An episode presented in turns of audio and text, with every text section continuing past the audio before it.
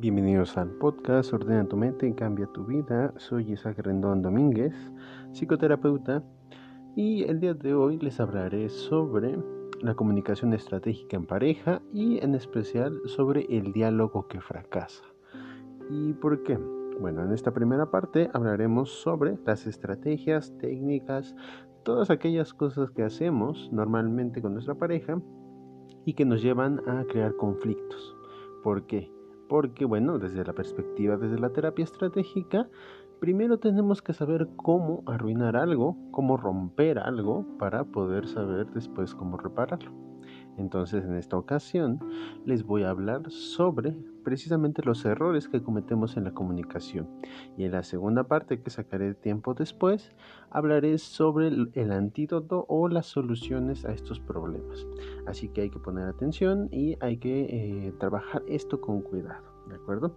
Voy a hablar sobre cuatro problemas principales. Primero, ¿qué es la comunicación estratégica? Bueno, la comunicación estratégica es una forma de interactuar, una forma de hablar y platicar con nuestra pareja que nos lleva a resultados positivos. ¿Qué quiere decir? Si nosotros dominamos la terapia estratégica, como consecuencia resolveremos los conflictos en lugar de estar discutiendo con nuestra pareja, cosa que es muy común y que es muy difícil de hacer eh, si no sabes cómo, si, si no tienes el tiempo o si no te el tiempo para practicar sobre todo. Porque esto de hablar con la pareja y de resolver conflictos suena fácil, pero realmente no lo es porque es muy fácil caer en los errores. Tan fácil como algo que hemos hecho toda la vida y que nosotros pensamos que es normal y que bueno, así siempre se resuelven los problemas. Tal vez nuestros papás nos enseñaron a hacer eso, nuestras relaciones anteriores nos enseñaron a hacer eso, pero la realidad es que hay cosas que hacemos que no ayudan a resolver conflictos, es más, crean más conflictos. Entonces, en esta parte donde hablaremos sobre el diálogo que fracasa, vamos a ver qué es lo que hacen las parejas para crearse conflictos y qué es lo que no debemos hacer para intentar resolver un problema. ¿De acuerdo? Bueno, como lo había platicado, em, creo que en una publicación de una, una colega de la psicóloga Tania Morales, lo que yo creo que funciona para que una relación dure y para que sea estable, y para que funcione, y para que no haya conflictos, es precisamente la comunicación estratégica. Entonces, como primer paso, vamos a aprender cuáles son los cuatro errores más comunes que comete la gente al momento de dialogar, de platicar con su pareja y al momento de intentar resolver un problema. Porque esto es lo más importante. Un problema no se mantiene porque eh, no sepamos qué hacer o cómo resolverlo. un problema se mantiene por los intentos de solución. ¿Qué quiere decir? Que cuando yo intento resolver un problema, pero no lo hago de la manera correcta, de la forma correcta o en el momento correcto, lo que hago es incrementar o hacer más grande el problema. Sí, es decir, si yo tengo un problema y quiero resolverlo, pero intento varias cosas que no sirven para resolver ese problema, lo único que hacen es que lo mantiene, mantiene el problema y lo hace mucho más grande. Entonces, estos cuatro puntos que voy a dar son intentos de solución, ¿de acuerdo? Vamos con el primer error y el más común. Eh, en terapia estratégica lo llamamos puntualizar. ¿Qué significa? Eh, es cuando nosotros a nuestra pareja le explicamos cómo son las cosas y cómo le debe hacer para que funcionen bien. Aquí no le molesta que cuando algo no lo haces aparentemente, o sea, desde, desde los ojos de tu pareja no lo haces bien, ¿a quién le gusta que tu pareja llegue y te diga, oye, creo que deberías hacerlo así, así, así, porque tú lo estás haciendo mal? ¿Cómo nos hace sentir eso? Nos hace sentir, oh vaya, gracias por decirme, o nos hace molestarnos, decirnos, ¿por qué me estás explicando esto? ¿Acaso crees que no lo sé hacer? Esto lo he visto mucho. En terapia de pareja, cuando atendía a parejas, eh, lo veía constantemente. Siempre, siempre había uno que le decía al otro cómo debía hacer las cosas. Y esto lo único que hace es, es generar conflictos, ¿no? O cuando han visto en sus relaciones que el hecho que les digan qué tienen que hacer y cómo lo tienen que hacer los haga sentir mejor. De hecho, no, los hace sentir que los ven como más tontos, como si no supieran qué hacer. eso es muy peligroso. ¿Y cuántos no, no disfrutan o no más bien, no sé, tienen como ese mal hábito de puntualizar, de decir, esto está mal por esto y esto? O decir incluso cosas como, no, de, yo lo puedo hacer más rápido, te enseño cómo se hace. Y nosotros sentimos mucha de meditación muy grande, ¿no? Porque realmente nosotros nos esforzamos, nosotros hacemos las cosas, las hacemos porque queremos y resulta que alguien viene a decirnos qué hacer. Esto puede ocurrir en cualquier sentido, tanto eh, un lado como el otro puede hacerlo. Aquí no hay distinción de géneros, cualquiera lo puede hacer y esto es lo que más fastidia, que te digan que estás mal y que no lo estás haciendo bien. Tanto una pareja, una parte de la pareja, una pareja, la, la pareja desde un lado puede recriminar o puede decirle al otro qué es lo que está haciendo mal. Esto no tiene distinción. Podemos creer que alguien lo hace más que otros, pero realmente no. Realmente todos hemos caído en ese error alguna vez. Cuando nosotros queremos que es para evitar un problema, para resolver un conflicto, lo único que estamos haciendo es haciendo un problema más grande. porque Esto sería un intento de solución. Cuando tú le dices a tu pareja, ¿qué está haciendo? ¿Y cómo lo está haciendo mal? Lo único que vas a provocar es que esa persona se sienta molesta, ofendida y demeritada. Y ese es el mayor problema. Podemos decir que los hombres lo hacen más o que las mujeres lo hacen más, pero realmente quien hace esto es quien comete el error. ¿Sí? Porque nunca habrá una forma adecuada de hacer las cosas. Todos tenemos nuestro estilo, todos lo podemos hacer de cierta manera. Lo más difícil de una pareja de, más bien de estructurar una pareja es de adaptarse a los hábitos. Todos tenemos ciertas costumbres en nuestra casa, ciertos hábitos que teníamos, cosas que hacemos desde hace mucho tiempo y que cuando de, de, súbito tienes que unirte a otra persona con otros hábitos, otras creencias, ocurre ese choque, ese choque entre ideas, entre lo que tú quieres, lo que te gusta y lo que tú haces. Inevitablemente van a ocurrir, entonces, este, esta es una receta perfecta para hacer que fracase una relación. Si quieren que su relación fracase, puntualícenle, díganle a su pareja todo lo que está haciendo mal y enséñele cómo se hace. Así seguro va a, va a fracasar su relación, se los garantizo. Vamos con el punto 2, que tiene un poco de relación con el primer punto, que se llama recriminar.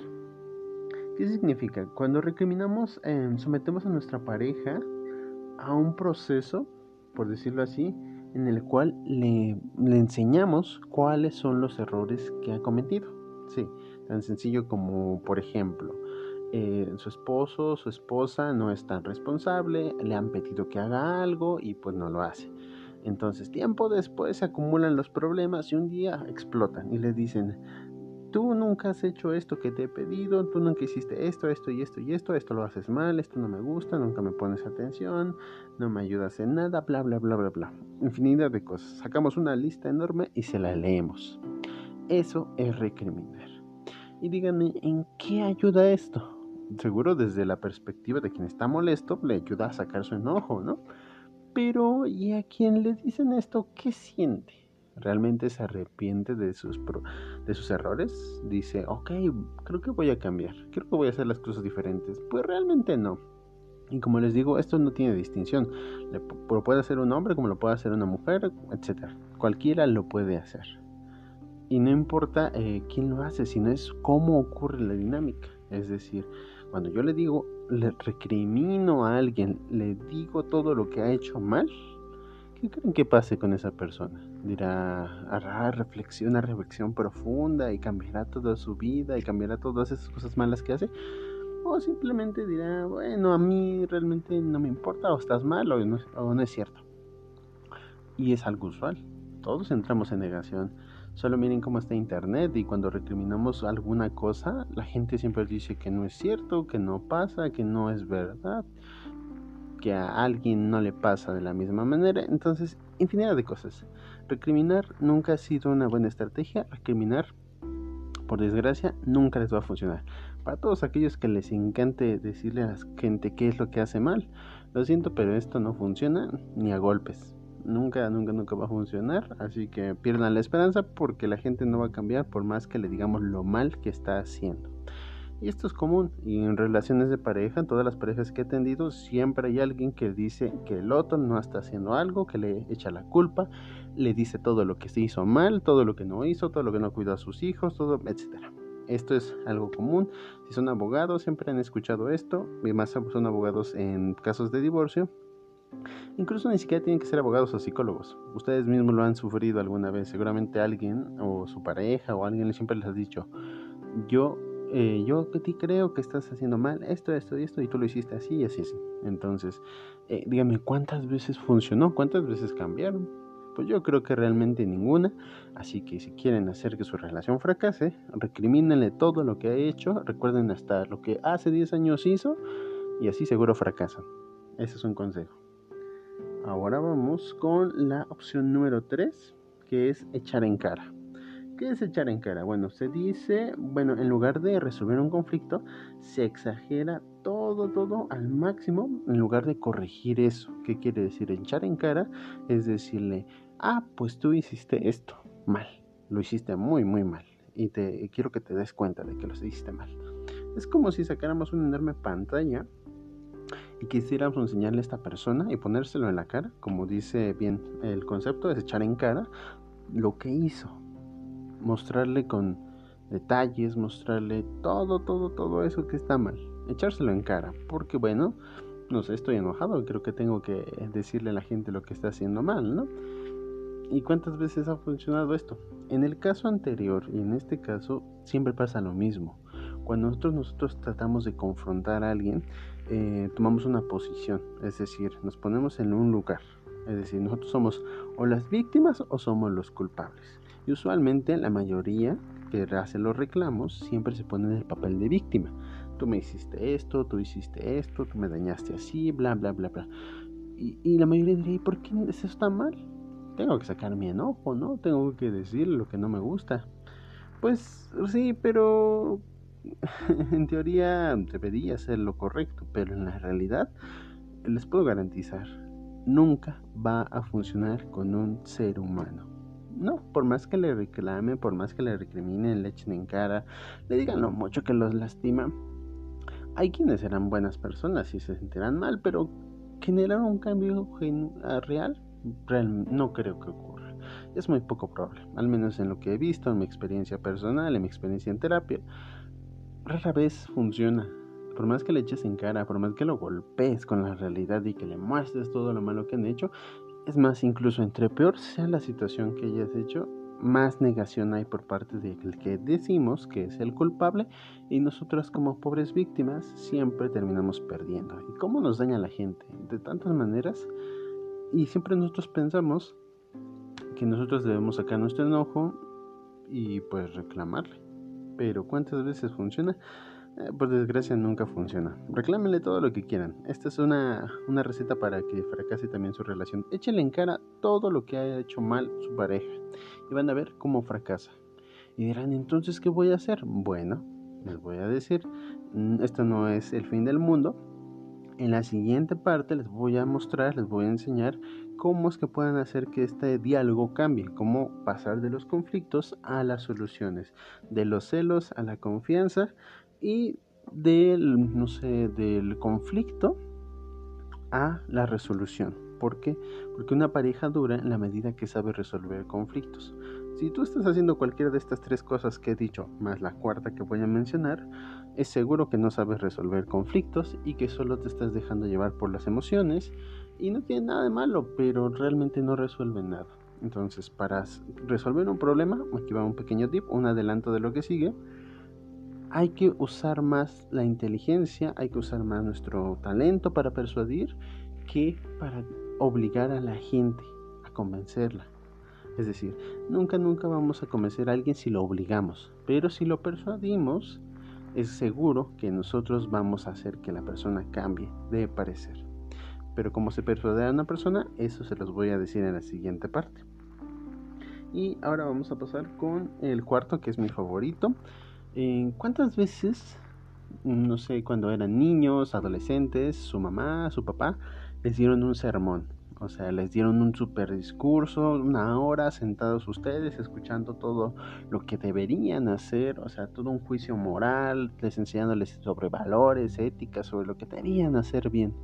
¿Cuántas veces no nos tocó eso? Al menos yo recuerdo unas tres o cuatro veces, o incluso más, que mi mamá me, me sentó y me reclamó y me dio un sermón enorme sobre lo que tenía que hacer. ¿Saben cuántas de esas cosas que me dijo recuerdo? Realmente ninguna, ¿eh? no me acuerdo de nada, es creo que eso es, cuando me decía eso, decía sí, está bien mamá, ya me regañó, me sentía triste y me iba a ver televisión. No funciona, nunca ha funcionado. Inténtelo, más, inténtelo, vayan con alguien, familiar, un pareja, un amigo, y denle un sermón enorme de sobre lo que debería hacer con su vida, lo que debería hacer bien, y, y si son terapeutas, pues inténtelo con sus pacientes y van a ver que no funciona nada, nada, nada, nada. Nadie escucha, nadie recuerda ni la mitad ni un tercio de lo que les decimos e incluso produce un efecto interesante. Entre más armoneamos a alguien sobre lo que debería hacer, no sé, como que dan ganas de hacer lo contrario, de romper las reglas, de hacer todo lo que nos dijeron que no hiciéramos. Recuerdo bien un caso en el de una señora de mi calle, creo que era mi vecina. Ella se la pasaba dándole sermones y sermones a sus hijos. Los decía tan fuerte que a pesar de que estaba cruzando la calle, yo siempre escuchaba los sermones de la señora. Todos sus sermones no sirvieron para nada, sus hijos son de lo peor. Y bueno, digo, entonces, ¿para qué sermonear tanto si no funciona? Porque precisamente no sabemos otra estrategia y porque creemos que darle un sermón a alguien, decirle todo lo que debería hacer en lugar de lo que está haciendo, enseñarle valores, principios, es lo correcto. Es más, inténtenlo si tienen hijos. Denle un sermón y vean cuánto de lo que le dicen se va a acordar. Realmente nada, están perdiendo su tiempo si solo les dan sermones a sus hijos. Sí, sé que es duro, pero es la verdad. Si les das sermones a tus hijos, realmente no van a entender nada. Hay que saber comunicar y eso es lo que vamos a aprender, pero en el siguiente video. Recuerden, este video, eh, digo este video, este audio es importante porque necesitamos saber qué estamos haciendo mal primero. Y es lo más difícil, aceptar que estamos haciendo mal. Y estamos haciendo mal, todos, la mayoría hemos cometido alguno de los cuatro errores comunes. O le puntualizamos, o sea, señalamos lo que hace mal nuestra pareja y le decimos cómo hacerlo mejor. Eh, le recriminamos las cosas malas que hace y todo lo que nos ha lastimado. Le echamos en cara sus errores, todo lo que se ha equivocado, todo lo que nos eh, ha gastado de dinero, o sea, un montón de cosas. Le echamos en cara todo. Y lo sermoneamos. Piénsenlo, ¿estamos conviviendo con una pareja o estamos tratando de educar a alguien? Porque este es el mayor problema. Muchas parejas no están conformes con quien están y creen que tienen la necesidad, la obligación de corregirlo, de cambiarlo de volverlo una mejor persona, cuando realmente la gente no pide eso y no lo quiere. Yo creo que realmente cuando uno quiere estar con una pareja, pues lo quiere por otra cosa, no para estar cambiándolo, transformándolo, como si esto fuera una misión. Y esto no tiene distinción de género. Hombres y mujeres lo podemos hacer, no se nos antoja, nos dan ganas, no sé, algo despierta dentro de nosotros que nos hace querer cambiar a nuestra pareja. Y decimos que es por su bien, pero somos tan egoístas que lo hacemos por nosotros.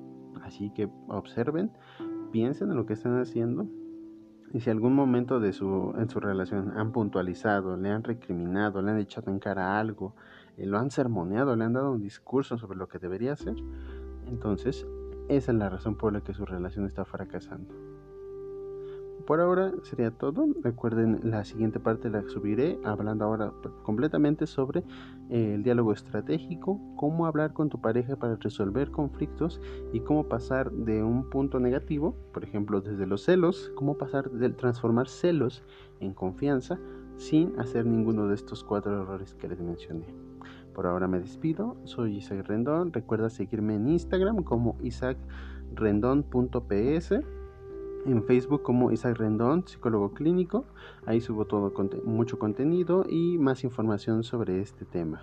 Si tienes alguna duda, coméntamelo, mándame un mensaje y pronto estaré haciendo un podcast al respecto. Que tengas un excelente día, me despido.